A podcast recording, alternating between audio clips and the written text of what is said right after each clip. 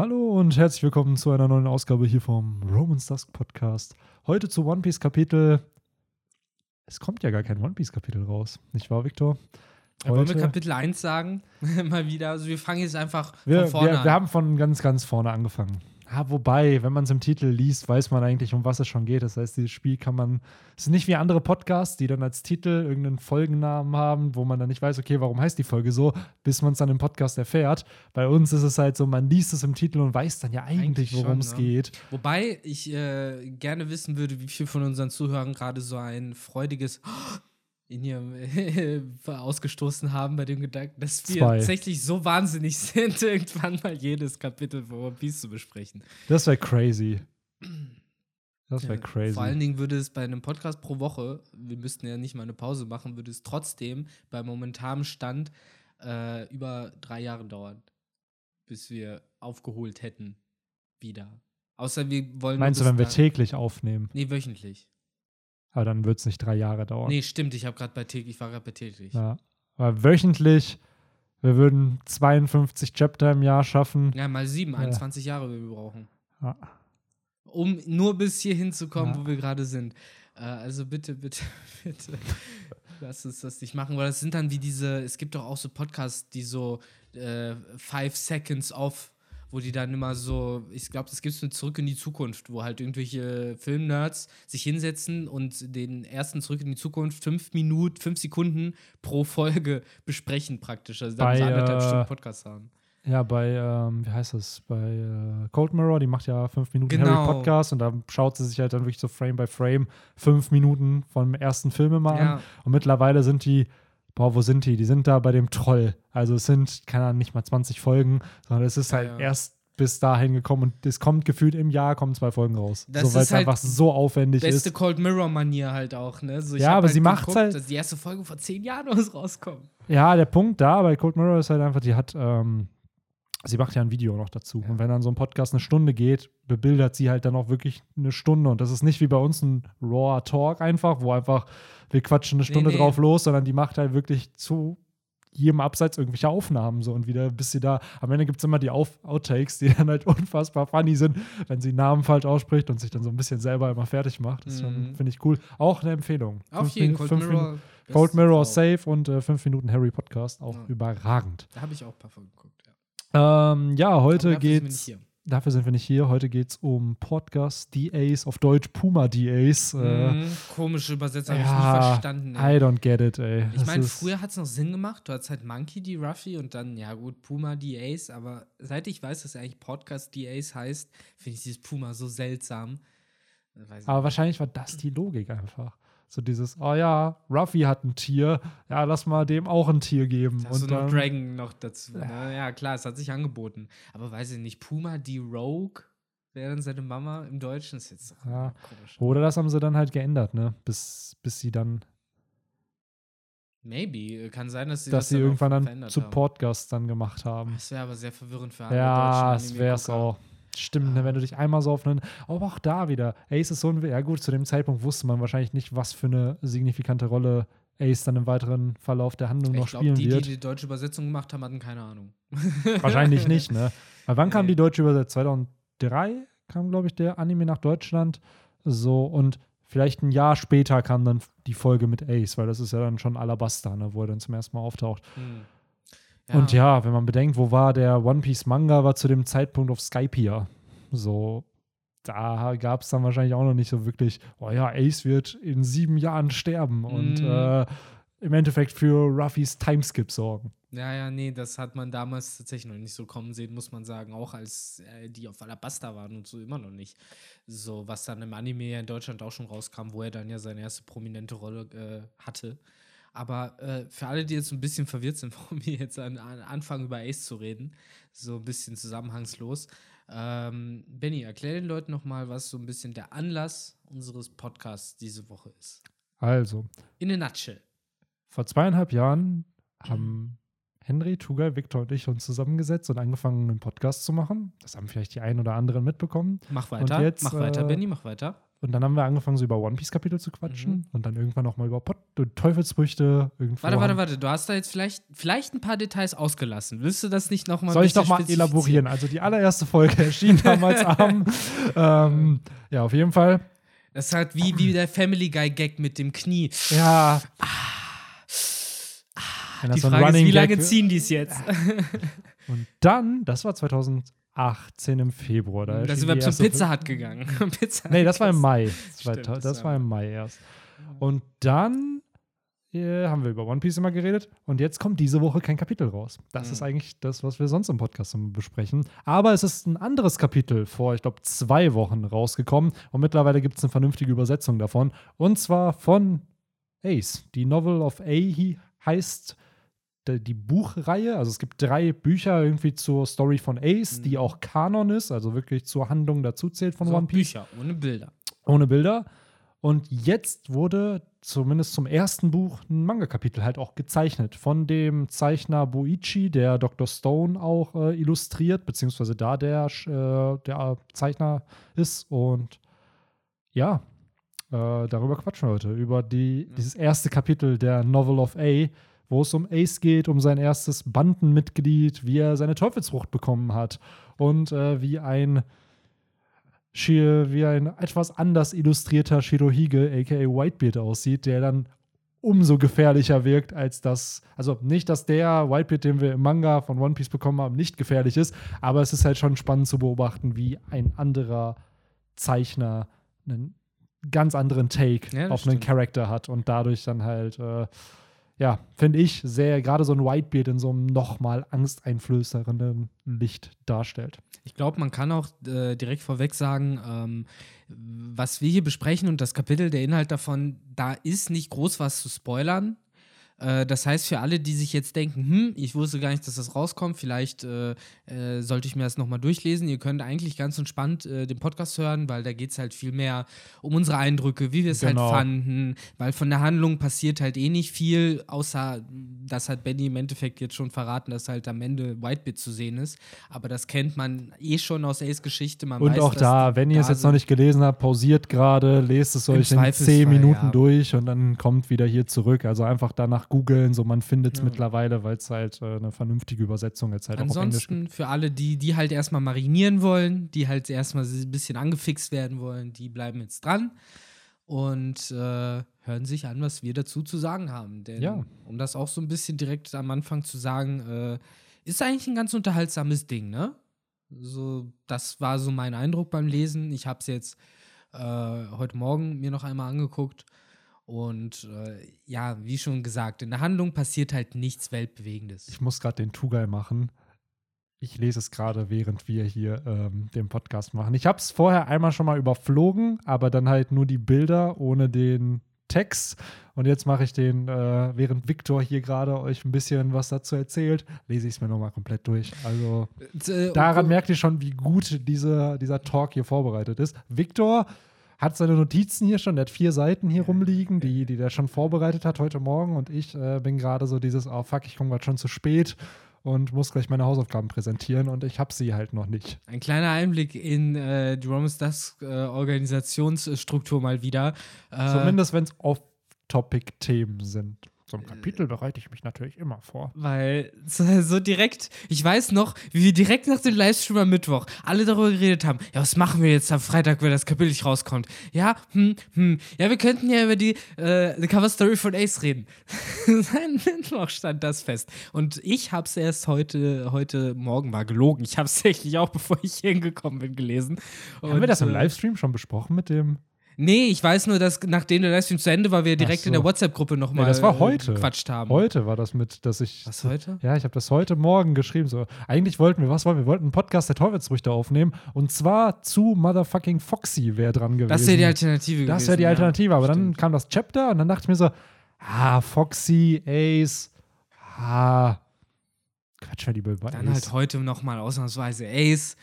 Auch Äh, wenn Foxy sehr beliebt ist, so. Ja, ja, wir bei wissen allen. alle. Ihr wollt es unbedingt haben. So darauf habt ihr die ganze Zeit hingefiebert. Eigentlich seit wie vielen Jahren? Seit auch so seit zwei Jahren oder so. Aber ich weiß gar nicht, ich glaube, die letzte auch Podcast der Teufelsfrucht-Folge ist irgend oder Teufelsfrüchte ist 2019 irgendwann Ah, rausgekommen. Also auch schon etwas länger her.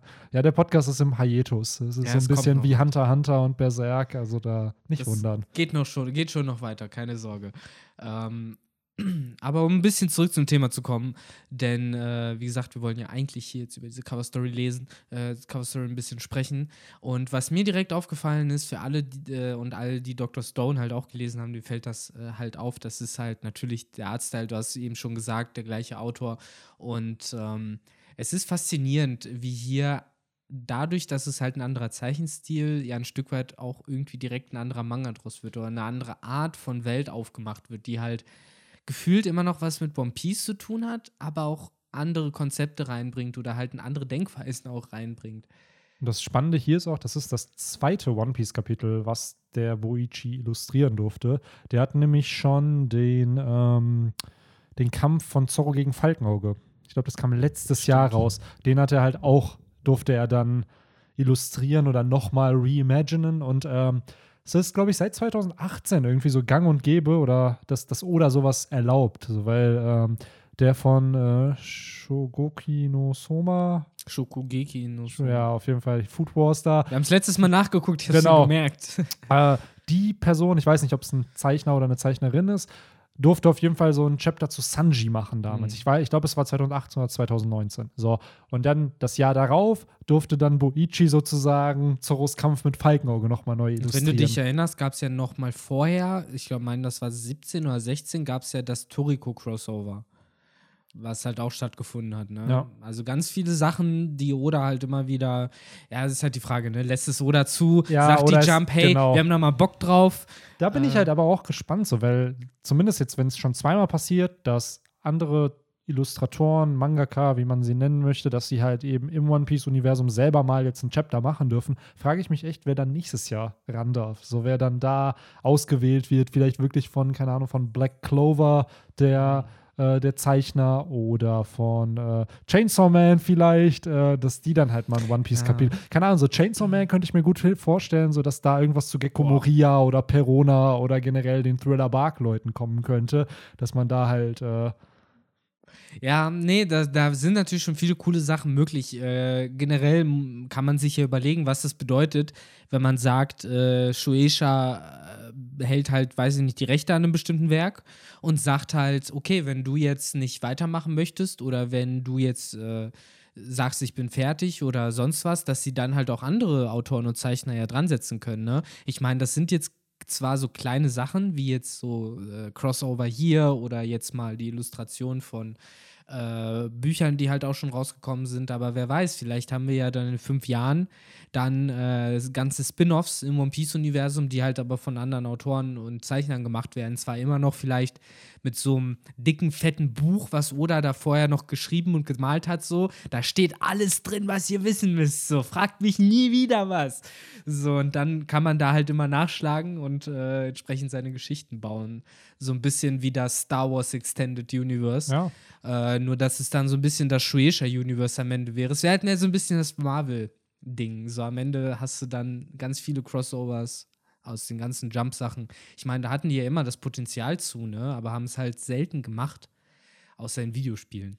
Ja, stimmt. Mit Jump Ultimate Star für den Nintendo DS. Sehr, sehr geiles Es Spiel. gibt, auch, es gibt auch welche für die PS4. Äh, oh, aber das soll, glaube ich, auch nicht, so so, gut sein. Leider Jump nein. Ultimate Stars war, boah, es hat so Spaß gemacht, weil du konntest ein eigenes Deck bauen. So, und ich glaube, du hattest so 16 Kacheln hm. und jeder Charakter, zum Beispiel, dann gab es Charakter bis drei Kacheln sind Support-Karten. Wenn es ab vier Kacheln ist es ein Charakter, den du spielen kannst. Dann gibt es zum Beispiel Goku mit vier, fünf, sechs, sieben, acht Kacheln. So je mehr Kacheln, desto Desto mehr. Super Saiyajin. Genau, desto mehr kann er eigentlich. Gleichzeitig heißt das aber nicht, dass das der beste Charakter ist, weil verschiedenste Movesets und so. Und da bin ich, muss ich auch sagen, zum ersten Mal auf so Charaktere wie Ichigo, so aus Bleach Mhm. gestoßen, weil ich so dachte, so, wer ist das? Mhm. Voll cool mit seiner Klinge. Oder ähm, Jojo ist da wohl auch ein sehr, sehr, also gerade Jotaro ist da ein sehr, sehr beliebter Charakter Ja, gewesen. ja, für mich bei Ähm. sowas auch immer äh, der Junge aus Hitman, Reborn, der mit, der mit seinem brennenden Stirn und seinen brennenden Händen immer rumlief, mit dem kleinen Baby nebendran. Hm, Dieses kleine Baby im Anzug. Das sind so 2010er Mangas, okay. an die man sich Ich vielleicht glaube, noch die erinnert. waren noch nicht dabei, weil das, was ich da gespielt habe, war von 2006, 2007 irgendwie. Ja, also wenn ich 2010 So. sage, dann meine ich, dass es da ungefähr zu Ende gegangen ist. Ach so, okay. okay. aber nee, alles gut, das ist jetzt auch nicht der populärste davon gewesen, aber damals gefühlt, wenn man so auf den ganzen, boah, wie hieß es da, so One Manga und äh, Manga Panda und äh, Manga Reader, die ganzen Seiten, die es heutzutage nicht mehr gibt, rum, rumgehangen hat, dann waren das halt immer so Sachen, die mit ganz oben in den Ranglisten waren. Mhm. Ne? So damit ist man damals so groß geworden. Äh, aber ja, das soll jetzt hoffentlich das letzte Mal sein, dass wir jetzt ein bisschen weit vom Thema abgestriffen sind, äh, denn wir Das haben hier ist der obligatorische Off-Topic-Talk. Das Der gehört weiß, einfach dazu. weiß. Wenn der nicht dabei wäre, dann äh, könnte ich da nicht das Romans das Gütesiegel draufpacken beim Podcast. Das Ja, ist, meine äh, Hoffnung, meine Sorge ist einfach nur, wir haben ja theoretisch auf 45 Seiten. Das ist ja eigentlich Jo. drei Kapitel, ne? Aber äh, mal schauen, äh, ob wir dann auch bei jeder Seite so lange hängen wie in dem Podcast äh, Ja.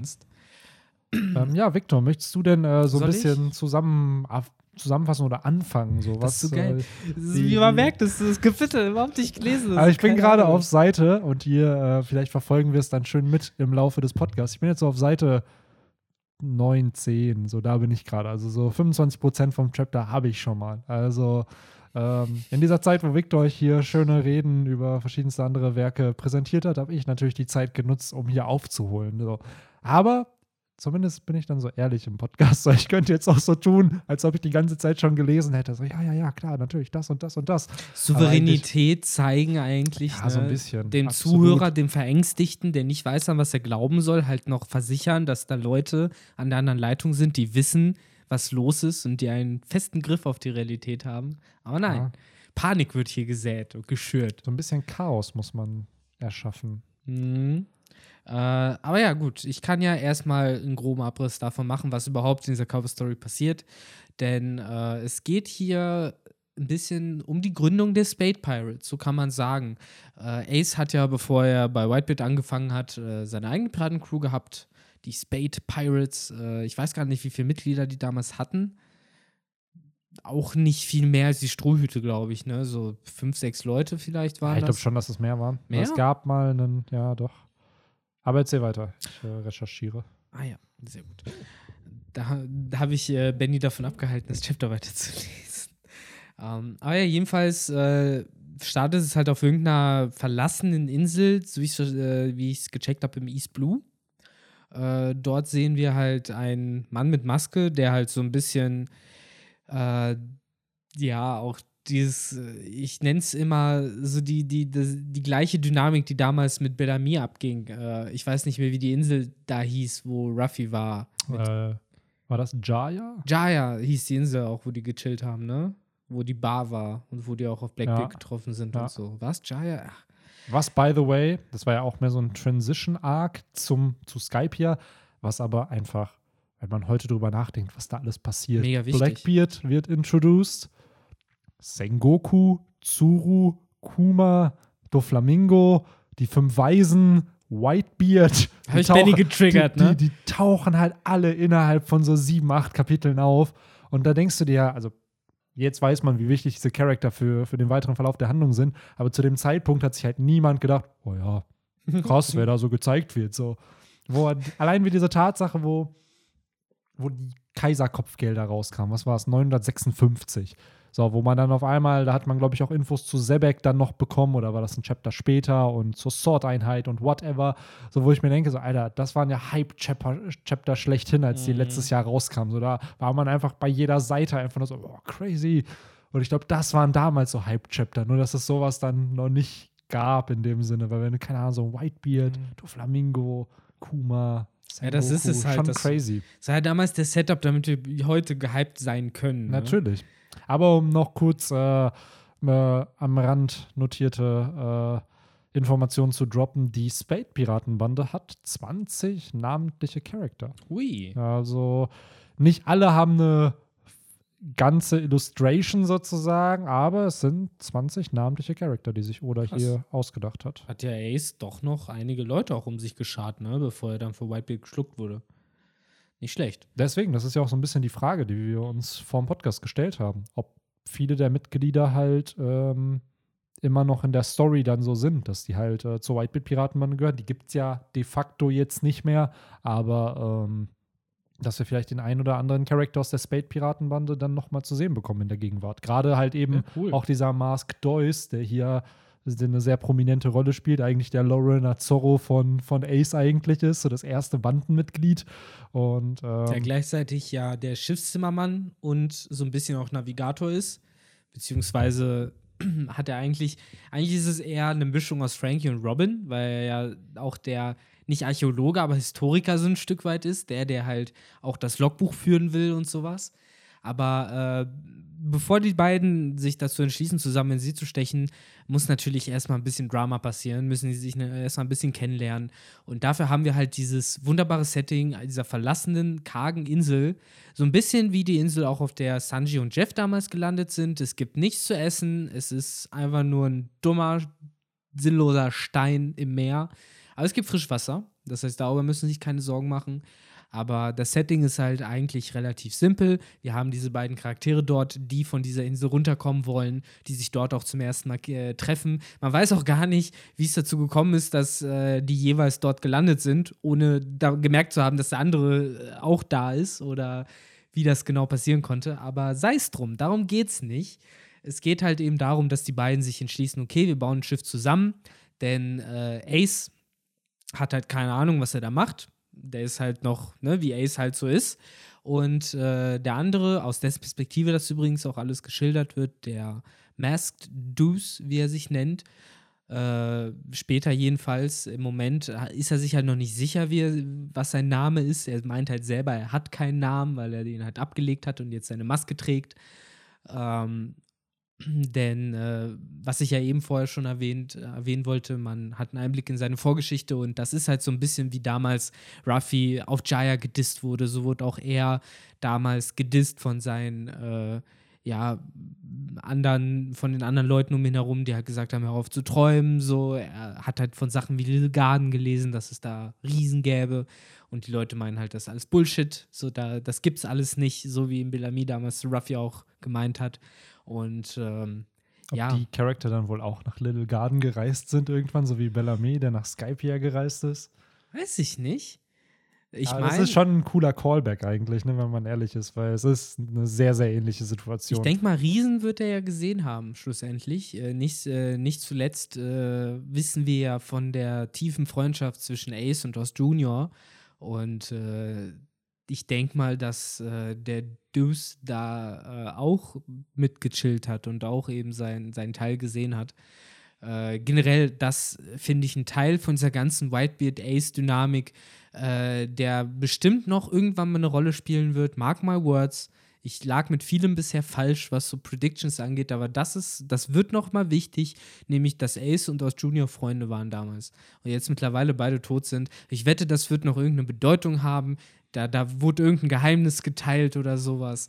Weil Oz Junior ist so die klassische alte, weise Kreatur, die aber gar nicht weiß, dass sie weise ist, sondern halt einfach nur ne, ja. lebt. Aber ich glaube, da ist eventuell noch dann noch mit diesem. Amigasa-Hut. Ja, der auf Wano gemacht wurde. Sehr wahrscheinlich von, Ta nee, von Ace wurde es gemacht, aber sehr wahrscheinlich von Tama, Von Tama ge- beigebracht. von Tama beigebracht. Im Okobore Village halt. Oko- ja, ich glaube, das war das Amigasa Village. eher. Amigasa meine Genau. ich doch. Ähm, was da, und das ist halt auch irgendwie Headcanon für mich, ob es am Ende so sein wird, dass nachdem Wano vorbei ist, sie nicht mehr Amigasa-Hüte anfertigt, sondern Strohhüte und die auf Wano dann verkauft werden, so ähnlich wie auf der Fischmenscheninsel. Das ja und dass. Tama dadurch dann halt sozusagen wohlhabend wird, weil die ist ja arm und die schafft es nicht, Amigasa, genügend Amigasa-Hüte zu verkaufen. Aber wenn sie dann die OG von Ruffy mit dem roten Band Ja, Bändchen. Äh, mit dem roten Bändchen die Strohhüte verkauft. Was dann auch wieder cool wäre, weil dann jede Insel, die Ruffy irgendwie dann supportet und unter seinem Schutz steht, dass die Leute da halt dann Strohhüte einfach tragen. Wir Und dann wird das die. voll, dann ist es halt, auch da wieder metaphorisch Sehr gesehen, geil. voll das Zeichen für Freiheit irgendwie in Mhm. diesem Universum. Also, Wir wollen die Hüte mit dem roten Band. Wir wollen die Hüte mit dem und dann kommt Mr. roten Krabs Band. und kauft die, das Patent von Tama ab Ja, und dann stellt sich ungefähr. heraus, so ja, die Weltregierung kommt und attackiert und dann wird Mr. Krabs Der da. Klassiker. Der gute alte Mr. Krabs Klassiker. Ach ja. Ähm, Wir wussten gar nicht, was wir mit dem Geld anfangen sollen. Wir haben es verbuddelt, vergra genau, Nee, vergraben. vergraben und, Und verbrannt. Und dann haben wir uns am Ende dazu entschlossen, es Äh. einfach zu verschenken. Ich stell mich gleich wieder an. Der Typ, der so voll Tüte Geld wegläuft. Das ist so Oh, geil. das ist so Ah, gut. SpongeBob ist delicious. Ah, komm, lass uns, lass uns beim Thema bleiben. Äh, es wäre aber definitiv interessant, sich äh, vor dem Hintergrund zu überlegen, was da noch kommen könnte, ne? In den anderen Chaptern, falls die halt auch noch illustriert Ich glaube, werden. die werden auch illustriert. Das ist jetzt halt, ähm, es sind ja drei Bücher, so wie ich Ja. das verstanden habe. Und ähm, das zweite hat, glaube ich, irgendwas mit irgendeinem Marine-Charakter zu tun. Mhm. Und äh, das gleichzeitig trifft in den Büchern Ace dann auch auf Shanks. So, das hatte man ja im Anime so ein bisschen angeteasert bekommen. Da bekommt man das noch. Und ja, Ja, wer weiß, vielleicht äh, wird da dann eben das ein oder andere nochmal ausgebaut. Denn was ich an dem Chapter direkt merke, äh, das ist, dass der Autor von diesem Ding ein mega krasser Fanboy ist. Das merkt man an vielen Stellen, wo er halt mit Sachen spielt, mit denen ich auch gerne gespielt hätte, wie eben zum Beispiel mit dieser Tatsache, denn das ist so ein bisschen das große Event in diesem Kapitel. Äh, Ace äh, kriegt seine Teufelsfrucht dort. Und äh, die wird nämlich gefunden in so einer Kiste, die auf dieser Insel halt da irgendwo rumlag. Ähm, und äh, die wissen gar nicht, was das ist. Und es geht ja, ging ja, wie gesagt, darum, dass da nichts zu essen war. Das heißt, was machen, was denken die sich? Okay, wir, wir teilen uns das jetzt, wir müssen das jetzt essen, damit wir halt überleben. Und äh, dann gibt es halt erstmal so ein bisschen dieses äh, Hin und Her, wer kriegt sie halt, wer hat sie verdient, ne, wer hat, wer soll jetzt weiter bauen sozusagen. Es geht da eben gar nicht um Teufelsfrüchte. Bis es dann eben, ne, auch wirklich diese mega zugespitzte Situation ist von, okay, wir beißen jetzt gleichzeitig äh, rein, so jeder kriegt eine Hälfte.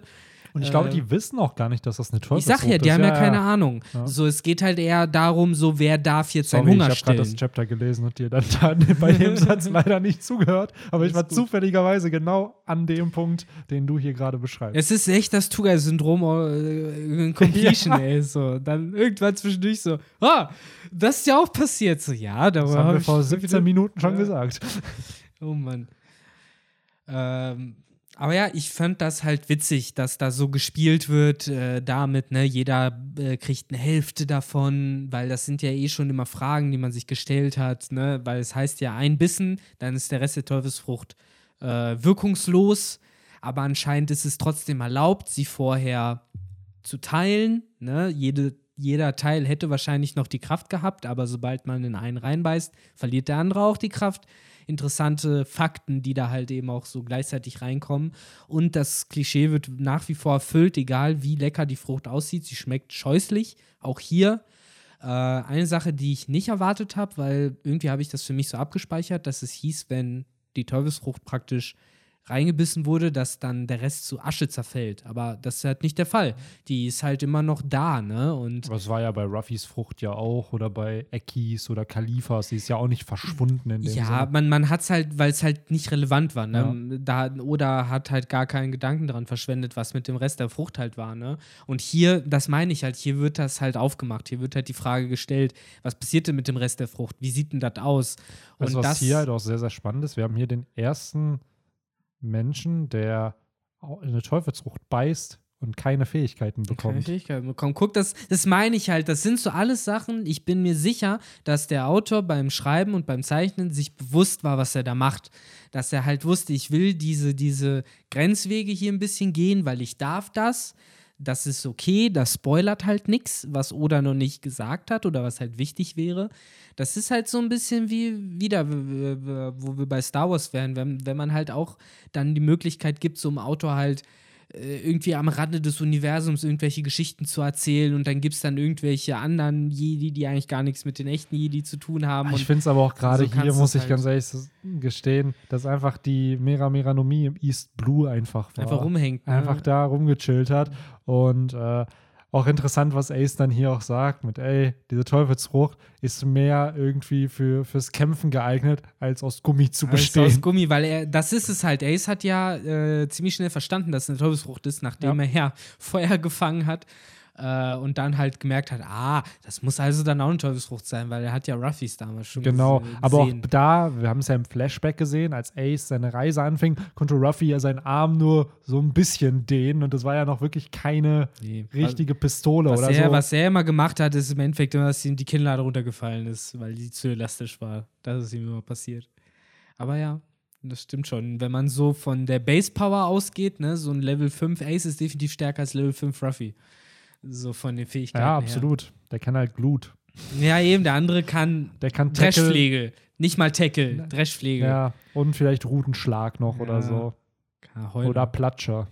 Ja, Platscher. Nee, man, kann, Ruffy, so tief dürfen wir nicht sinken, dass er Platscher kann. Weil wir haben, da will ich jetzt nicht hingehen, aber im Great Terminal hat er auch sein Value bewiesen. Ein Mhm. Carpador hätte das nicht machen können, was Ruffy da gemacht hat. Charakterlich hatte Ruffy auf jeden Fall sehr, sehr viel Value, aber Charakter ist kein Stat bei Pokémon. Und es soll nicht um Ruffy gehen. Äh, aber auch da trotzdem cool, äh, die Parallelen zu haben. Der Autor weiß, was Ace vorher widerfahren ist. Äh, der kommt ja im Endeffekt auch von dieser Killerinsel, äh, auf äh, die er damals von äh, Gab ge- gesetzt wurde, mit Ruffy und Sabo zusammen, dann ums Überleben gekämpft hat und gelernt hat, wie man sich halt äh, wie man halt zurechtkommt. Und das merkt man hier halt beim Bau des Schiffes immer wieder, wo Ace halt derjenige ist, der ja, so Ruffy-Style halt einfach nicht aufgibt, unendlich Energie hat, immer noch weiterschleppen kann und vor allen Dingen halt auch immer eine sehr positive Attitüde behält.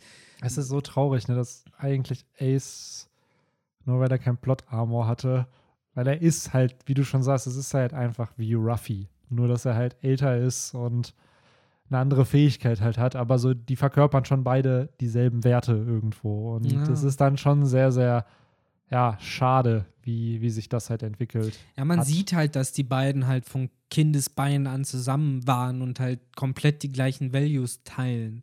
Und äh, ja, das macht natürlich Marineford tragischer, das äh, macht aber eben vor allen Dingen eben auch klar, dass äh, Ace sich eigentlich nicht hätte beschweren können in Marineford, weil er hätte das gleiche für Ruffy auch gemacht. Wir sehen das eben daran, dass die beiden das gleiche Mindset haben, sowohl im Kleinen als auch im Großen, im Alltag als auch eben in wichtigen Situationen. Und hier ist es halt eben äh, allgemein Ace Natur, die halt äh, sehr positiv ist. Das Schiff wird während eines Sturms von einem Baum zerdeppert und Ace sagt halt einfach nur, oh, kein Ding, wir machen, ich mache einfach weiter. Und äh, da hast du dann auf einmal so einen so One Piece-Moment. Das ist so sehr klassisch Oda-mäßig, so ein, so ein flacher Hook wird gesetzt, in dem nämlich der Deuce äh, dann zu Ace meint, von wegen, ja, du kannst doch bestimmt nur so positiv sein, so viel Energy haben, weil du irgendwie äh, was zu essen hier gefunden hast, was geheim ist, was du nicht geteilt hast und äh, ja, ihn dann sozusagen zur Hölle schickt und Ace halt auch im Endeffekt nicht, äh, ihm das nicht übel nimmt, sozusagen, außer halt zu sagen, ich war es halt nicht. Und äh, wie gesagt, das ist halt was sehr klassisch One Piece-mäßiges, weil dem Leser ist es klar, Ace ist es klar, dem Fisch da 100 Kilometer im Wasser im Meer ist es klar, dass Ace kein Essen äh, gehortet hat und gefunden hat, so. Aber trotzdem wird da halt so ein bisschen das Drama aufgebaut, was halt aufgebaut werden muss äh, in so einem Kapitel. Und äh, ja, dann kommt es halt zum Kampf gegen einen Riesenvogel, der halt eigentlich derjenige gewesen ist, der halt da irgendwie diese, diese, diesen Safe aufgeknackt hat, wo Deuce dachte, dass es Ace wäre. Und äh, ja, dann sehen wir halt den ersten Showcase der Feuerfrucht, wo Ace dann ihm zur Hilfe kommt und den Vogel halt sozusagen in die Flucht schlägt. Und äh, auch da bestätigt sich auch Ace Vermutung, die Teufelsfrucht ist in der ersten, äh, im ersten Blick definitiv mehr zum Kämpfen geeignet als die Gum-Gum-Frucht. Denn Feuerbälle verschießen ist halt einfach sehr, sehr nützlich. So, und äh, entsprechend kann man da halt auch erstmal so einen Riesenvogel äh, in äh, Schach halten. Und nicht nur in Schach, sondern schlussendlich dann auch in die Flucht schlagen. Aber dafür braucht Ace keine Teufelsfrucht, dafür hat er Conqueror Saki. Das darf natürlich auch nicht fehlen. Zu dem Zeitpunkt halt auch schon, ne? Ja, aber das ist halt dieses klassische, unbewusste Ding, was ja auch Ruffy im Endeffekt schon ja, immer mit aber Tieren Ace hatte. hat ja schon im Kindesalter Conqueror Saki eingesetzt. Ruffy hat zum Mhm. ersten Mal auf, was war das, da gegen diesen Bullen auf Stimmt. Doch Also schon Ace, lange her, ne? ja, ja, so Ace hat es. Also wahrscheinlich noch nicht bewusst, ne, dass er es halt einsetzen konnte, aber ja, auch gerade am Ende des Chapters, wo dann noch, noch mal gesagt wird, dass er halt den König der Piraten halt auch übertreffen möchte. Und Ace weiß zu dem Zeitpunkt natürlich, dass Roger sein Vater ist. Naja, so, Das ist ja auch der Grund, weswegen er gerade Whitebeard sich aussucht. Er sagt ja, ich gehe zu dem Mann, der halt auf Augenhöhe mit Gold Roger gekämpft hat. Das heißt, wenn man halt König der Piraten sein will durch Stärke, dann gehst du halt zu dem, der halt eigentlich König der Piraten hätte auch sein können. Und doch da wieder, es ist so, dass gerade dann Whitebeard und auch Gab, so diese Rivalen, die größten Rivalen von Roger, im Endeffekt die mit die größten Bezugspersonen Ach, jetzt Benny, neben Ruffy und Sabo Es halt war Ace doch waren. Anfang 2019 oder so. Ich weiß, das war irgendwann um, um diese ganze Sache herum, auch um das Kapitel, wo Gold Roger gelacht hat. Da haben wir doch, ich zumindest, eine halbe Stunde oder so haben wir darüber diskutiert, ja. wie das mit Whitebeard und Ace und Gold Roger und Gab alles aus war und wie schlimm das doch alles gewesen ist. Ähm, wer will, hört sich dann nochmal durch die Ja, es Podcasts. ist echt so. Ich glaube, das war dieser Podcast, wo wir auch echt ein bisschen darüber philosophiert haben. So dieses, was war Rogers letzter Plan? Klar, das Genau. goldene Piratenzeitalter auszulösen, aber er hat halt Gab dann nochmal getroffen und Mhm. beziehungsweise Whitebeard. Ace anvertraut. Er hat davor hat er White, Whitebeard getroffen. Das haben wir ja kurz vor Whitebeards Tod dann noch gesehen. Und da sind auch wieder, wir haben zwar Infos bekommen, wo er ihm erzählt, was der Wille der D ist und was da alles passiert ist, was sie entdeckt haben, aber wir haben dann halt, also den zweiten Part des Gesprächs haben wir halt nicht bekommen. So, Nee, den Und wichtigen. den wichtigen Part, Den genau. Deswegen bin ich da echt gespannt, ähm, was für Infos wir da noch bekommen, weil aktuell, es wirkte ja auch hier, das hat Roger ja auch gesagt, so dieses, ja, ja, mein Sohn wird dann das hinkriegen oder mein Kind. So, wo es dann auch schon richtig so dieses, wie, wie so dieser Chosen One, so dieses, der Sohn des König der Piraten, der wird der Nächste. Ja, ja. Und damit, mit diesem Theme spielt ja Oda richtig, indem er dann halt dafür sorgt, Ace stirbt, so die Blutlinie von Roger ist dann halt ausgelöscht, ne? Dann hat Sabo den Willen ja übernommen von, äh, von Ace. Gleichzeitig ist aber der random Junge Ruffy halt, der halt, der, der auch nicht so random ist, wenn man Naja, es ist ne? halt der. La ja, wie gesagt, hört euch, äh, ich meine, Benny, welches Kapitel war das, wo, ey, wo Gold Roger die Neun, Gold, äh, die 9, Piratenbande, 6, 7. wo er aufgelöst hat, die Piratenbande auch. Das ist ein Chapter danach, glaube ich. Weil das Neun- war es, glaube neun, ich, sechs, der acht. Podcast, wo wir darüber reden, das meine ich halt, ist es, glaube ich. Also ja, hört euch die entsprechende Folge dazu an. Dort müsste, glaube ich, alles äh, vorhanden sein. Aber ihr seht halt an der Tatsache, dass wir hier halt äh, immer, immer wieder ein bisschen abdriften. Äh, das Kapitel hat halt an sich nicht viel spann spannende Handlung da. Was es halt cool macht, ist äh, die Tatsache. Bitte? Fanservice. Absolut richtig. Ich wollte es äh, blumiger ausdrücken, aber genau das ist es.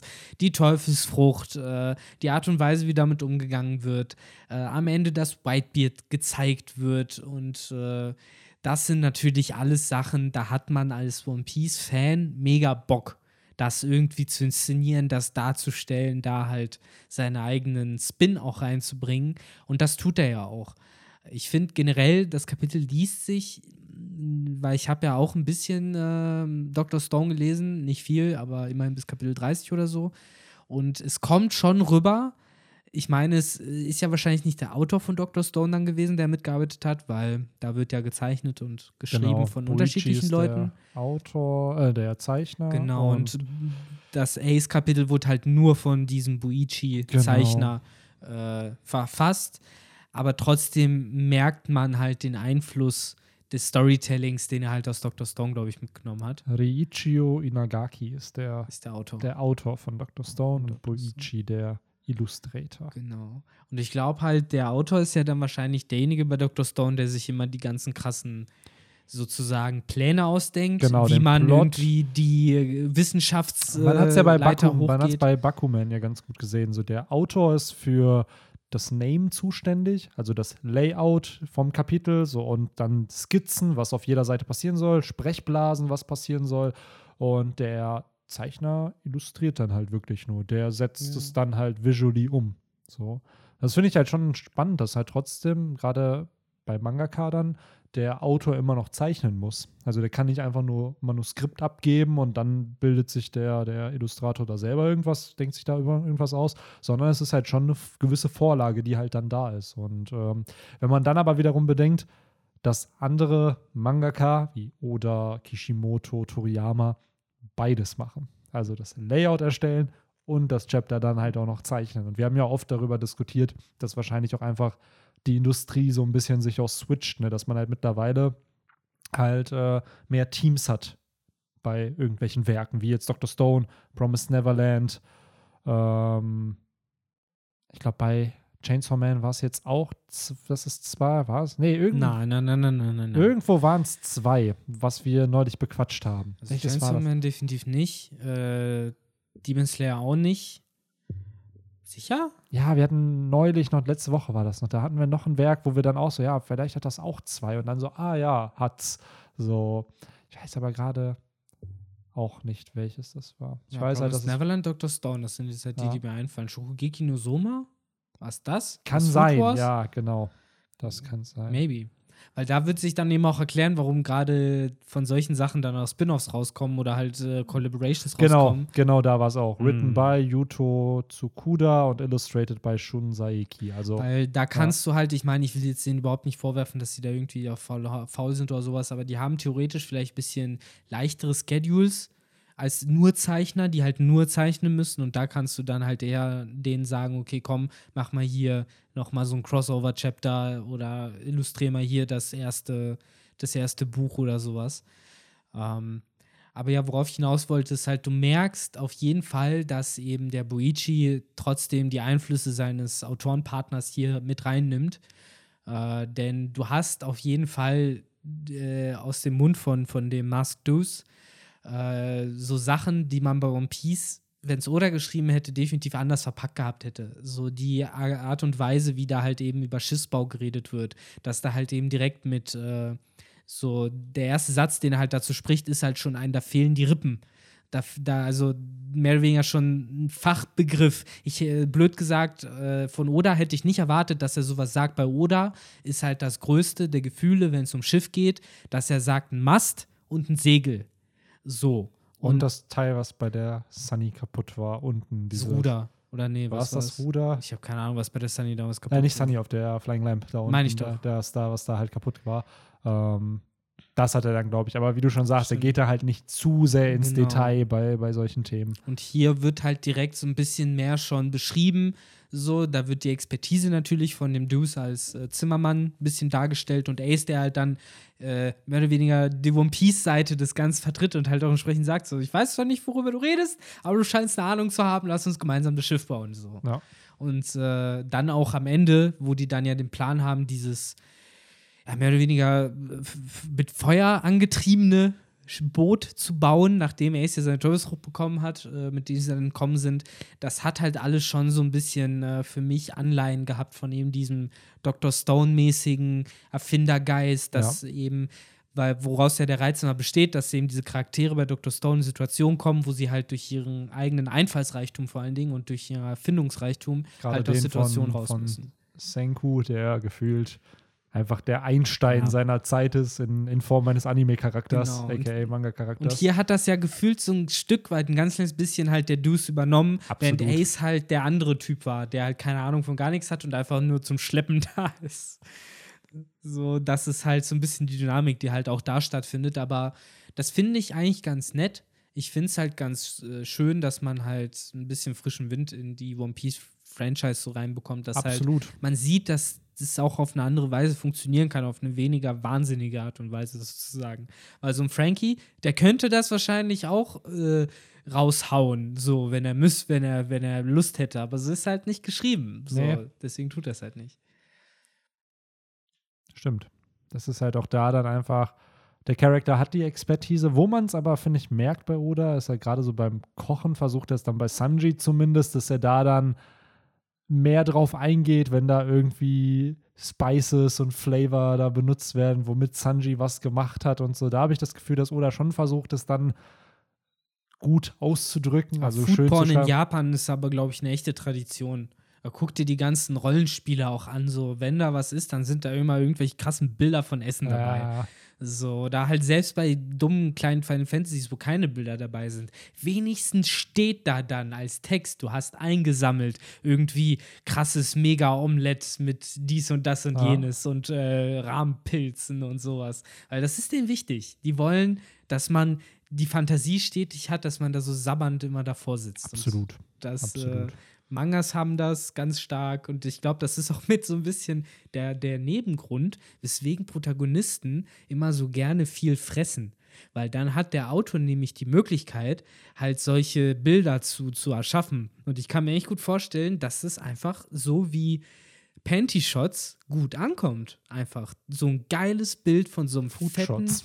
ja, Foodshots, so, so ein fetter Tisch mit, mit so einem gebratenen Hähnchen und hast Ah, du ich nicht weiß gesehen. noch, da fällt mir jetzt sofort ein, das Bild von der im Flashback von Lore, die, äh, Ja. die äh, Ja. Don Quixote Piratenmanne, wo die halt Pizza essen. Ja, so, und dann halt alle um diesen runden Tisch da sitzen.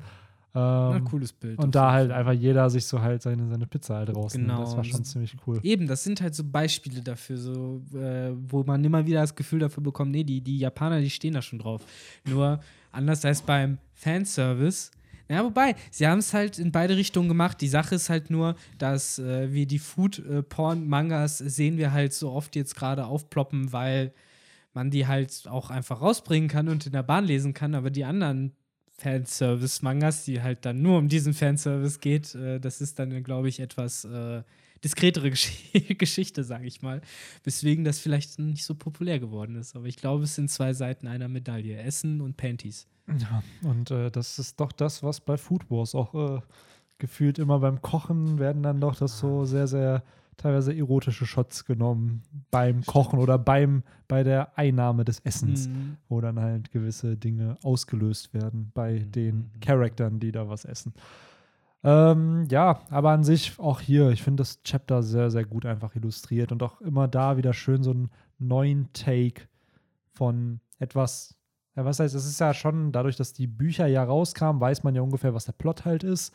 So, aber dass halt trotzdem One Piece in so einem neuen Licht einfach präsentiert wird. Und auch da wieder, man sieht zum einen, wie du es beschrieben hast, mit dem Zei äh, nicht dem Zeichenstil, sondern dem, ähm, dem Schreibstil, dass ein Autor ganz anders halt mit Informationen dann umgeht, die, die vermittelt werden sollen. Wohingegen so ein Oda vielleicht sowas einfach lassen würde, wenn es zu detailreich wird und andere Autoren da aber sehr, sehr drauf abgehen, wenn sie halt Dinge in, im Detail beschreiben können, wie halt was funktioniert.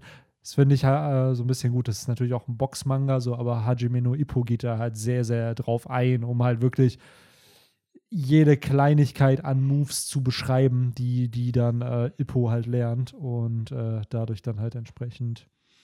Es ist halt, ne, du musst halt immer schauen, für was benutzt du deine 17 Seiten in der Shonen Jump, ne? Willst du halt deine Story erzählen durch solche Einblicke in Techniken? Willst du sie durch Twists erzählen? Willst du sie eben einfach nur durch Food-Shots oder Panty-Shots erzählen? So pick your, pick your poison.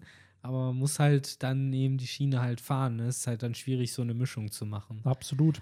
Deswegen sehen wir halt meistens, dass immer nur so in eine Richtung gehen. Aber hier ist halt das Schöne, dadurch, dass wir hier eben auch mehr oder weniger kein Limit hatten in den Seiten, gehe ich mal von aus, dass der Autor sich da halt die Zeit nehmen konnte, die er halt brauchte, um das halt schön darzustellen. Und ähm, ja, ich finde halt auch, es sieht halt richtig schön aus. Äh, zum Teil halt für mich auch schöner als One Piece aussieht, auch wenn ich mit den äh, Augen von Ace nicht ganz klarkomme, mit seinem Gesicht generell. Ich finde, das sieht halt anders aus, als ich es halt einfach kenne.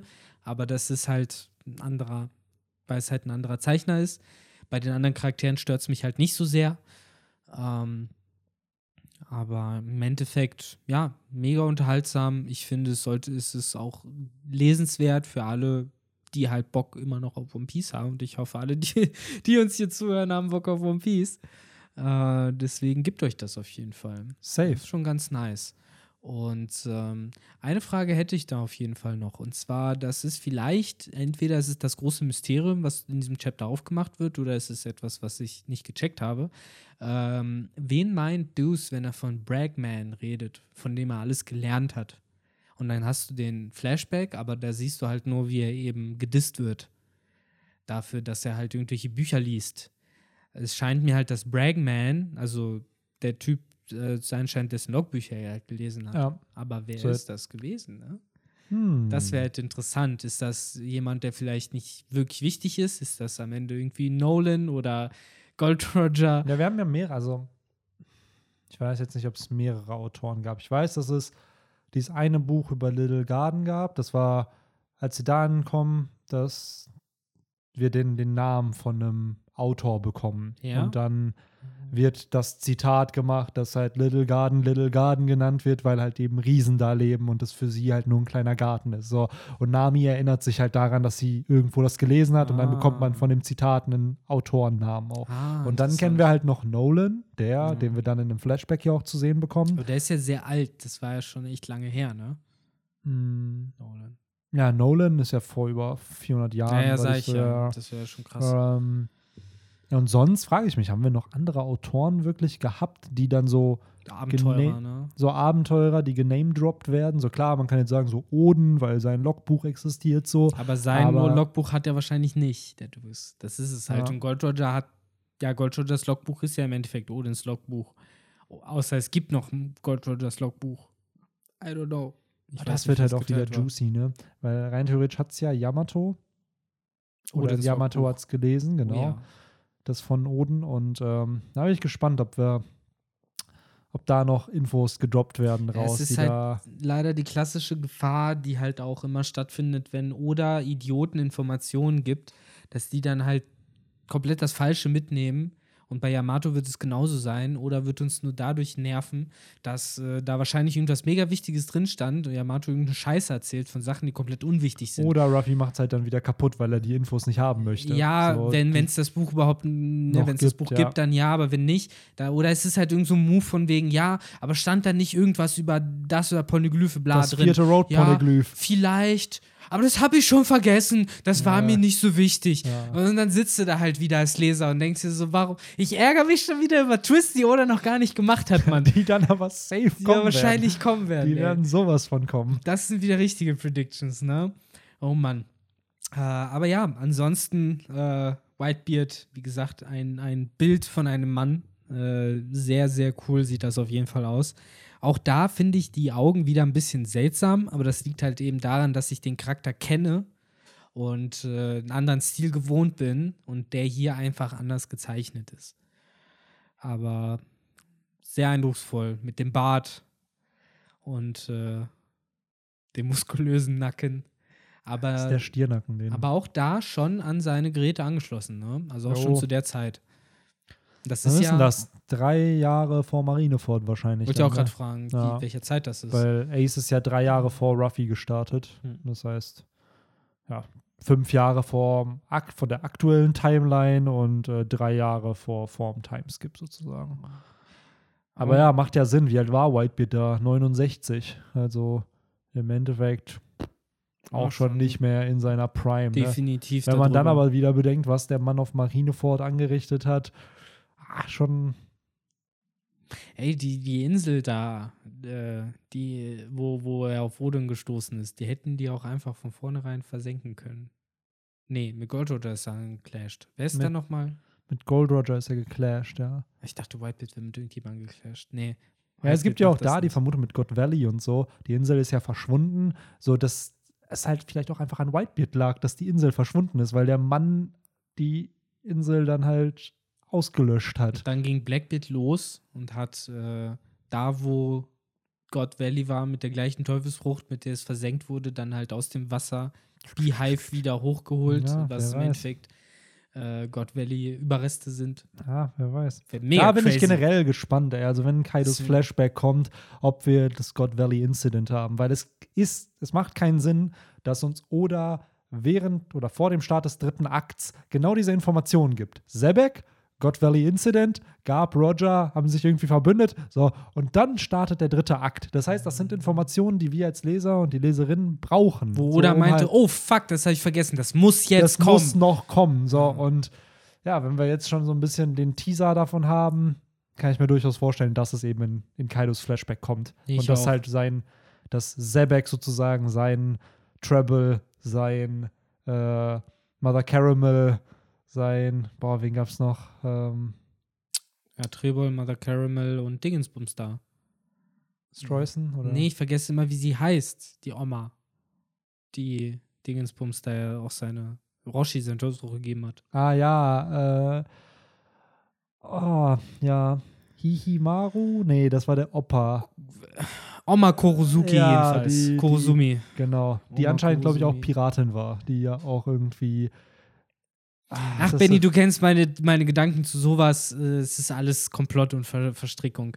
Äh, aber äh, ganz kurz, ich will die äh, Coverstory, die Coverstory sage ich schon, mein Gott, die A-Story zu Ende bringen. Es endet, wie gesagt, damit, dass sie diese Insel entkommen und äh, dann mehr oder weniger offiziell die Spade Pirates gründen. Ace, der eben zu dem äh, Deuce sagt, hey, wir segeln jetzt gemeinsam durch die Gegend, wir sehen Lil Garden, wir geben uns das alles. Und äh, eben der Deuce, der daneben sich selbst seinen Namen gibt, okay, wenn du Ace die Nummer 1 bist, bin ich halt die Nummer 2. Und äh, ja, dann geraten sie halt auch schon ins Target, so ins Augenmerk, ja, des mehr oder weniger größten Piraten der Zeit, ne? So. Aber ich glaube, da sind sie dann schon so, da sind sie ja dann schon auch auf der Grand Line. Genau. Da hat genau. Ace ja auch das Angebot zum Shishibukai abgelehnt. Genau, davon war auch die ja. Rede, ja. Was ich auch irgendwo mal die Theorie noch gelesen hatte, dass eventuell so ein Gab das Ganze eingeleitet hat. Dass halt äh, vielleicht Ace dann, um ihn zu schützen, zumindest ein Mitglied der, der Shishibukai Das kann ich mir so gut vorstellen, dass du dieses klassische so, ha, jetzt, jetzt studiert der Junge irgendwie äh, Bullshit, so keine Ahnung, äh, Informatik und noch irgendwas, äh, irgendwie Sachen, mit denen er keinen Job kriegt. So, ich versuche ihn jetzt irgendwie noch da reinzukriegen in meine Firma. So, der, der, der soll das und das machen. Das passt. Ja, irgendwie. Marine wird er nicht, aber genau. komm, wenn er schon Pirat ist, dann soll er zumindest einer sein, der von der Marine noch beschützt wird ja, in genau. irgendeiner Form. Und der halt auch irgendwie zur Marine ja gehört. Genau. So nach dem Motto, so, wir, wir kriegen das schon irgendwie. Und nachdem hin. Ace das dann abgelehnt hat, war ihm klar, gut, bei Ruffy muss ich gar nicht erst probieren. Wird wahrscheinlich nicht klappen. Ja, ich glaube, bei Ruffy war auch die politische Situation dann schon ein bisschen anders. Bis ganz minimal, ganz minimal. Allein schon die Tatsache, dass er halt zu dem Zeitpunkt schon zwei Down gemacht hat, relativ fix. Also ja, selbst wenn er einen Down gemacht hat mit Crocodile, ist ja schon. Eigentlich ein Tabu überschritten, ja. ne? Weil das ist ja das Problem. Ja, sie haben ja Ruffy nicht angeboten, dann ein Shishibukai zu werden, nachdem er Crocodile besiegt hat. Ne? Ja, die Sache ist ja, die Momente, wo er Shishibukai hätte werden können, wären ja eigentlich zum ersten Mal so richtig nach Inis Lobby gewesen. Also nach da hat er eigentlich erst die Reputation und ich würde mal auch sagen, ja, aber auch Kraft. dann gleichzeitig aber auch schon der Welt den Krieg erklärt. Das so. ist die Kehrseite daran, nämlich. Das ist das große Problem, weswegen Ruffy halt äh, dieses Fenster verpasst hat, wo man, wo, wo die Welt. Es war schon ein sehr, sehr kleines Fenster. Genau. Und dann war es aber halt einfach geschlossen. Das ist und es. hat halt. sich dann leider nie wieder geöffnet. Und dann ist er weitergegangen, hat Gekimori auch noch in den Arsch getreten und äh, ja, ja, dann war ja mehr oder weniger schon klar, wir haben jetzt zwei Optionen. Entweder wir lassen Ruffys Arsch von gelber Affe grillen oder Kuba muss eingreifen. Ne? Also so weit ging es ja schon. Oh. Deswegen, Shishibukai war da halt in der Retrospektive, jetzt wo wir drüber reden, halt plausiblerweise schon nie eine Option. Ne? Ja. Weil ich weiß noch, wie lange ich da zum Teil saß und mir immer wieder gedacht habe, wie cool wäre das, wenn Ruffy das Angebot kriegen würde, zumindest oder so. Aber what the fuck? So, das kannst du, das wäre genauso wie, weiß ich nicht, Osama Bin Laden seinerzeit da irgendwie ein Angebot äh, zu geben. Werd doch Berater, Berater der CIA. So, what the fuck? Ja, ich glaube, spätestens Ines Lobby war der Punkt. Ines Lobby war da das Ende, ja. War es vorbei, dass Ruffy in irgendeiner Art und Weise sich mit der Weltregierung in irgendeiner Form einigt oder verbündet.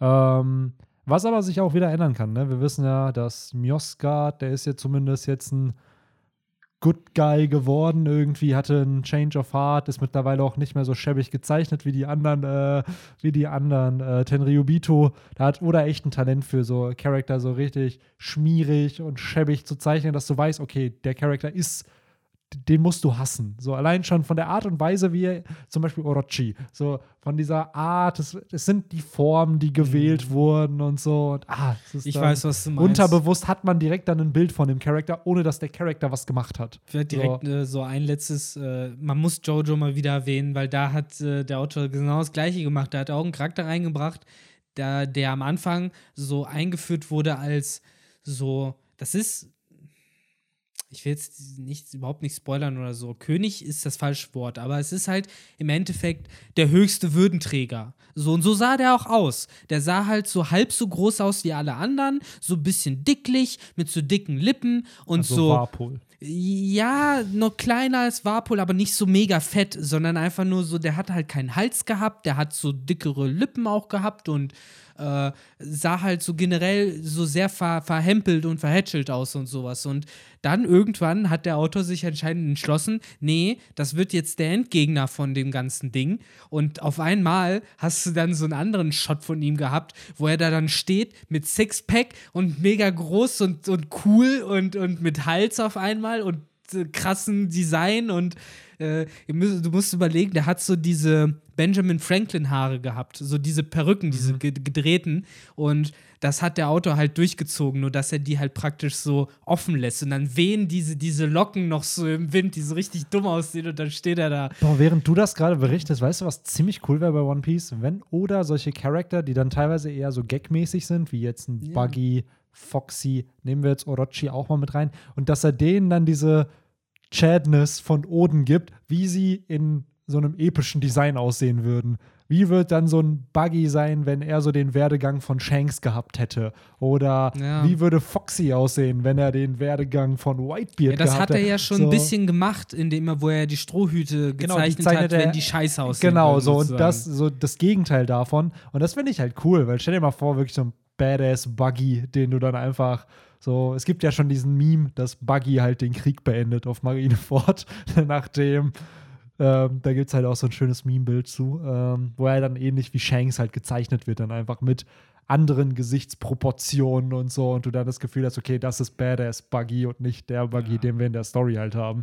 Ähm, das wäre ziemlich spannend, so, weil Oda zeichnet ja gerne Charakter in entweder in, als Kinder oder jetzt macht er es ja mit 40 und mit 60, wo er dann ja, glaube ich, schon Ruffy, Nami, Zorro, Chopper, Sabo, Ace gezeichnet hat, ne? Und dann einmal die Version, wo alles gut läuft und sie ihre Träume erfüllen und einmal eine Timeline, wo irgendwas schief läuft in mhm. ihrem Leben. Wo ähm, sie im Endeffekt aussehen wie die Fake Stroids. ähm, oder wie so eine Fake Strohhutbande. Was, by the way, bei Reddit doch. kleine, ja. Wie, was hast du gesagt? Fake Straw Hats. Achso, ich habe. Also ja, wie hab, die am Anfang ja. von Zeitsprung. Aber es ja. gibt bei Reddit jemanden, der die andere Fake-Piraten zeichnet. Und zwar die Fake Kaido-Piraten oder die Fake Beast-Piraten, die Fake Rothaar-Piratenbande. Kaido ist dann Kai Don't. Kaido. So, Aber äh, ich finde, Queen sieht schon aus wie Fake Queen voller Burn. das stimmt eigentlich echt. Den hat er, by the way, in einem SBS als dünnen Typen gezeichnet, weil Queen irgendwann meinte, wenn er dünn wäre, wäre er viel zu, viel zu sexy für alle. Und dann hat ihn halt Oda wirklich dünn gezeichnet. Und er sieht halt einfach nur, ja, sagen wir es mal so, die kopulentere Version von Queen ist dann doch vielleicht eher die attraktivere hm. in dem Fall. Also ja, ich denke mir halt, am Ende des Tages kannst du halt nichts äh, gegen, gegen äh, diesen ekligen Zopf und diesen komischen Bikerbart machen. Insofern, ja. ja. Aber mit dieser tollen visuellen äh, Darstellung für euch, die ihr euch jetzt vorstellen könnt zu Queen in seiner entweder dünnen oder eher seiner Original Version, die wir im Manga haben.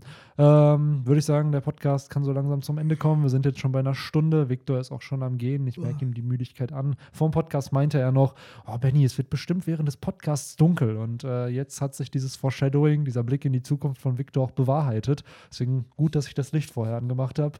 Ähm, ja, aber nee, hat es Spaß gemacht, auch mal so über ein One Piece-Kapitel abseits von One Piece zu reden. Es war zwar sehr viel Off-Topic natürlich dabei, das müsst ihr uns vergeben. Äh, ich hoffe, wir haben euch vor allen Dingen Appetit auf das Kapitel gemacht, wenn ihr es halt noch nicht gelesen habt, weil, wie gesagt, es ist echt lesenswert und äh, ich glaube vor allen Dingen, dass man das noch öfter ab und zu erwähnen wird, so wenn es dann auch um One Piece geht, so. Aber weißt du noch in der Cover-Story, da haben sie die Teufelsfrucht geteilt und da, da, da, da, da, da. Das ist, glaube ich, das, was man mit am meisten rausnehmen kann. Ja. Dieses, dass es gibt Menschen, die Teufelsfrüchte gegessen haben und keine Fähigkeiten bekommen haben, weil das einfach geht. jemand vorher abgebissen hat. Und da, wie du schon sagst, das war ja getrennt. Das heißt, äh, was auch immer da wissenschaftlich abgeht in dieser Frucht nach dem ersten Bissen, es geht anscheinend auch auf den anderen Part ja. dieser Frucht über. Das heißt, die ja. Früchte sind immer noch connected, auch nachdem sie eigentlich voneinander getrennt sind. Ich fände es, äh, dass es äh, keine so Scams gibt, wo so Leute äh, weil es müsste ja einen Markt geben in meinem Kopf, weil wie in der echten Welt, es müsste einen Markt geben für, für angebissene Teufelsfrüchte, die aber schon benutzt sind. Und dann sagst du halt, okay, pass auf, wir schneiden die jetzt 50-50 in zwei Hälften, legen die dann auf so einen Tisch und dann hat man halt äh, als Kunde, äh, kann, darfst du halt dann irgendwie 10 Milliarden Berry bezahlen äh, für eine mehr oder weniger 50-50 Chance, ob du jetzt äh, eine Hälfte ist, die schon benutzt wurde oder eine, die vielleicht noch nicht benutzt wurde. So. Und so ein bisschen wie beim Hütchenspielen halt, Ja. dass, dass da halt irgendwie dadurch immer noch irgendwie so ein Markt entsteht, weil es gibt ja Leute, die dumm sind. So. Teufelsfrucht-Gambling. Eben, so allein schon, wie gut Eckis Teufelsfrucht dafür geeignet wäre, Bananen, verschiedene, so du nimmst die einfach ab und dann kannst du die verteilen. So, stell dich mit, de- mit den Dingen hin. Äh, Ecki hat die schon längst gegessen, aber nimmst die restlichen fünf Bananen mit so und verkaufst die für 10 Milliarden Berry pro Stück. So, Ja, das wäre Wäre, schon. glaube ich, ein bisschen teuer, weil ich glaube, die Opeopedomie ist für 500 Millionen weggegangen. Was? Ja, Echt? Oh, das war ja damals der Die Preis. Teufelsfrucht ist so wenig wert. Ja, 500 Millionen ist, glaube ich, schon ordentlich. Das Ja, ich denke halt an Kopfgelderverhältnisse, aber ja, weiß ich nicht. Der Mein- Punkt ist, ja. was mich interessieren würde, echt, weil das, was wir jetzt mit dieser Teufelszucht gesehen haben, ist halt, wie schon gesagt, dass sie getrennt ist, in beiden aber anscheinend die Fähigkeit drin ist und dann sie in dem anderen Part aber verloren geht, sobald jemand reingebissen hat. Ich frage mich, wie Wissenschaftler im One Piece-Universum, wie so ein Vegapunk mit sowas umgehen würde. Der wird doch sicherlich ein Experiment erschaffen, wo es zeitgleich gegessen wird, wodurch dann, was passiert dann? Und dann sagst So. du halt, es gibt kein exakt zeitgleich, so wie es halt nichts exakt gibt. Das ist genau ne? der Punkt. Dann würde aber Vegapunk das dann wissenschaftlich widerlegen, dass es halt dann diesen Zeitpunkt nicht gibt, sondern dann muss es ja einen anderen Trigger geben. So ab wann Ja. kommt die Fähigkeit? Ab dem Bissen, ab dem im Magen sein, ab dem verdaut sein, so, weil das sind ja schon Fragen, die, wenn es in, in der Real World stattfinden würde, wichtig weil- Teufelsfrucht Quantenphysik, ey. Ja, ja, Ja. das ist halt genau die Frage, Benny. Wenn du einen Bleistift mit der Spitze voran auf den Tisch stellst und dann loslässt, fällt er dann nach links oder nach rechts? Oder in beide Richtungen. So, und genauso ist es halt, glaube ich, auch so mit dieser Teufelsfrucht im Endeffekt, ne? So, und wenn du halt den Quantenraum äh, beherrschen könntest, dann könnten zwei Leute gleichzeitig reinbeißen und hätten beide die Teufelsfrucht. Aber Ich würde Vegapunk zutrauen, dass er solche Experimente gemacht hat. Dass Naja, der, was er halt geschafft hat, ist halt äh, Teufelsfrüchte zu destillieren, ne? So zum einen Kisarus Teufelsfrucht, Ja. was halt immer noch most underrated Mini-Fact of One Piece Universe ist, dass man anscheinend einfach logiert Teufelsfrüchte in, in, in, in Patronen, in Fläschchen, in was auch immer setzen kann und die dann halt in, Aber in eine Waffe halt, aber, reinsetzt. aber bisher ja anscheinend auch nur Kisarus-Frucht irgendwie. Ja, ja, so, ja. also nicht, vielleicht weil es halt Licht ist. So, und dass er dann halt. Na gut, man muss ja sagen, was ähnliches haben sie ja auch damals äh, gegen Big Mom benutzt mit Caesars Waffe, die ja im Endeffekt sein Gift war. Wobei da Caesar halt ein Special-Fall Ja, ist, klar, weil weil Caesar auch allein dadurch ein Special-Fall ist, dass er der Wichser ist, der äh, Sad herstellt. So einfach nur durch seine Teufelsfrucht halt. Äh, insofern, er ist eh nochmal so der Cheater unter den Logiers, was das angeht. Aber ja, Ja, und er hat halt Glück, dass, naja, das, was er beruflich tut, perfekt zu dem passt, was er als Teufelsfrucht halt hat. ist halt So. immer die Frage, was zuerst kam. Genau. Ne? Aber meistens passt es einfach von vornherein. Ja, absolut. zusammen. Und auch da, ich muss echt Props an dieses Video von Mr. Morge geben, wo einfach dieser Vergleich kommt, dass natürlich jede Teufelsfrucht, die einen Antagonisten in One Piece hat, irgendwo thematisch schon zu dem Charakter natürlich passt. Und bei Gecko Moria fand ich diesen Vergleich so gut, dass er halt diese Schattenfrucht hat, weil er halt ein Schatten seiner selbst von damals ist. So dieses, dass er halt eben ein fauler Sack geworden ist in den letzten 23 Jahren, sich seine Army da halt aufbaut und dann aber halt so seine Schatten alles machen Ja. lässt. So. Und das finde ich halt schon ziemlich, ziemlich Schatten cool. heraus. Ja, stimmt. Aber ja, ich glaube, So den, jetzt kann man so langsam äh, aufhören, weil sonst wird das hier noch eine kleine Special-Ausgabe von Tinfoil Time. Es ist alles. Es war ein Podcast der Teufelsbrüchte, es war ein bisschen Tinfoil Time, es war ein Kapitel-Talk, ein anderer, anderes Kapitel. Wollt, wollt ihr wirklich Podcast Teufelsfrüchte haben? Ihr habt den. Äh, Foxys Teufelsfrucht, die macht einen langsam. Punkt. Mir ging es eher um die Mera Meranomie, die wir hier nochmal richtig auseinandergenommen haben. Aber ja, Foxys Teufelsfrucht macht langsam. Mach langsam. Wenn, wenn du sie awakenst, macht das alles langsam. So, Ja, wahrscheinlich. wahrscheinlich. Wissen wir nicht. Müssen wir noch mal gucken. Nein. Ja. Ähm, So viel dazu. so viel dazu, genau, Ähm, bevor wir uns hier jetzt wieder im Grund. Ich wollte gerade sagen, ich hoffe, es hat euch gefallen. Äh, mir hat es Äh, wie immer sehr, sehr viel genau. Spaß gemacht. Als kurze Aussicht, nächste Woche kommt wieder kein Kapitel. yes. Das nächste laut Manga Plus, also offiziell, kommt am 16., am Sonntag, den Yes. 16. raus. Nee, es ist ein Freitag sogar, der 16. ja, heute okay. in zwei Wochen. Das ist dann Freitag. Das heißt, Scans könnten vielleicht dann schon irgendwann paar Tage vorher, vielleicht Mhm. sogar eine Woche vorher rauskommen. Weiß man nicht. Es kann sein, dass inoffiziell vielleicht nächste Woche Freitag schon das Chapter Das wäre draußen halt die ist. Alternative, genau. So, aber dann wäre es das Chapter, Danach. was dann die Woche darauf erst Freitag rauskommt. Also ist Richtig. auch da die Frage, ah, dann hätte man eh eine Pause die Woche darauf dann wieder. Also, In jedem Fall äh, können sich die Leute, glaube ich, dann nächste Woche entweder auf einen Kapitel-Podcast oder ist es wieder Zeit für Off-Topic? ja, vielleicht nehmen wir auch Tinfoil Time, vielleicht den Podcast der Fulltime, drauf, je nachdem. Ja, kommt halt drauf an, ne? Ich meine, die Leute warten ja bestimmt auch auf ihr Off-Topic. Äh, Ah, weiß ich nicht. Das ist immer. Aber- Also, ja, weil der Off-Topic halt dann auch schon wieder, äh, hatten wir ja vorgefühlt. Das, deswegen, Zwei- ich weiß es halt, deswegen sage ich ja, die Leute warten auf Ja. ihr Off-Topic ein, einmal pro Monat. Ja, Ich weiß okay. halt, deswegen frage ich, ich weiß nicht, ob es schon wieder Zeit ist, weil wenn nicht, dann hast du recht. Dann Müsste man mal schauen. Das ist generell halt so weird gerade mit, wenn die Kapitel immer nur so sporadisch erscheinen. Richtig. Dass man Das wird da mal schaut, wie wir das handhaben mit Podcast-Formaten in der Richtig. Zeit. Aber man da das so werden wir noch mal schauen. Ihr wisst, wir sind Organisationswunder. safe. Absolut. Insofern ey. kriegen wir auch das hin. Ähm, ja, in dem Sinne, vielen, vielen Dank fürs Zuhören und äh, ja, bis zur nächsten Folge. Haut rein. Ciao, ciao.